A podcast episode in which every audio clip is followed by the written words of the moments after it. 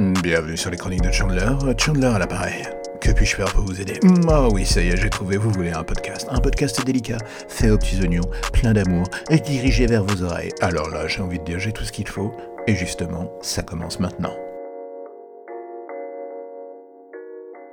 Gemini Man, c'est la production qui traîne dans les bureaux d'Hollywood depuis une vingtaine d'années, un projet opposant son tueur et son clone. Et on ne va pas se mentir, l'idée était fandard à l'époque, mais sans l'aspect technique et les bons technologiques qu'il y a aujourd'hui. Est-ce que cela aurait eu un grand intérêt? J'en doute. Même de nos jours, il faut bien reconnaître que le scénario de Gemini Man, d'Angly, n'est pas sa vraie force en fait, c'est même tout sauf cela d'ailleurs. Non, ce qui est le plus fascinant dans ce film est sa réalisation.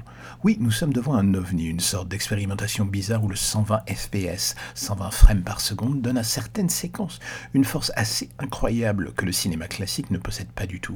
Alors oui, le souci est qu'il y a très peu de cinéma chez nous qui pourront le diffuser dans des conditions optimales. Et vu en dehors de ce cadre, je pense que l'on ne pourra pas juger le film de la bonne manière. On n'en verra que la somme de ses défauts, pour être honnête. Le scénario, comme je le disais, sans la naphtaline, paraît sortir tout droit d'une autre époque, des années 90 en fait. Est-ce que c'est fondamentalement horrible? Pas forcément. Par contre, pour l'originalité, on repassera. Ça, c'est évident. On est sur du Bruckheimer des années 90, pur jus.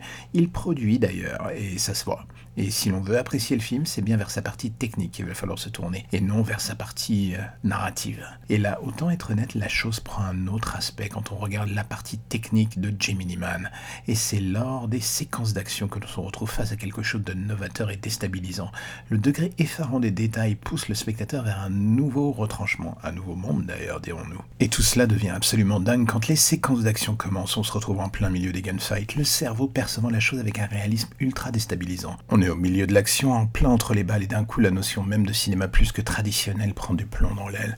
Le film d'Angly est-il son meilleur sur le point narratif? Non, pas du tout, mais tout comme Michael Bay par exemple dans les Transformers, il repousse les limites de la technologie qu'on lui met entre les mains et ouvre des portes pour le futur. Et d'ailleurs, le clone de Will Smith, joué par Will Smith, est ahurissant la plupart du temps. Le défaut du 120 frames par seconde est que cela ne pardonne pas sur les imperfections. Du coup, le clone, d'un point de vue technique, alterne entre absolument incroyable dans certaines séquences et pour le moins problématique dans d'autres. Et oui, ça on va pas se mentir, il y a des moments où ça pique un peu les yeux par contre.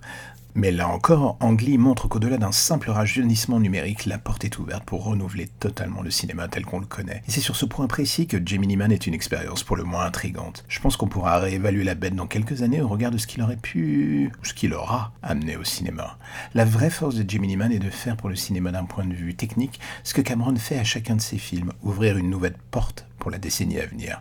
On regrettera un scénario certes trop classique qui pourra en laisser certains à la rue. Mais bon, on peut pas tout avoir. Et surtout, si vous en avez l'occasion, faites en sorte de le voir dans les meilleures conditions possibles, en 120 frames par seconde. Le film a été créé ainsi. En dessous, il perdra tout intérêt selon moi pour un visionnage. C'est une expérience ultra particulière à essayer au moins une fois, en attendant que cela se démocratise dans les années à venir et que l'on se retrouve avec des films du même acabit d'un point de vue technique totalement hallucinant. Et oui, essayez-le, ça vaut vraiment le coup.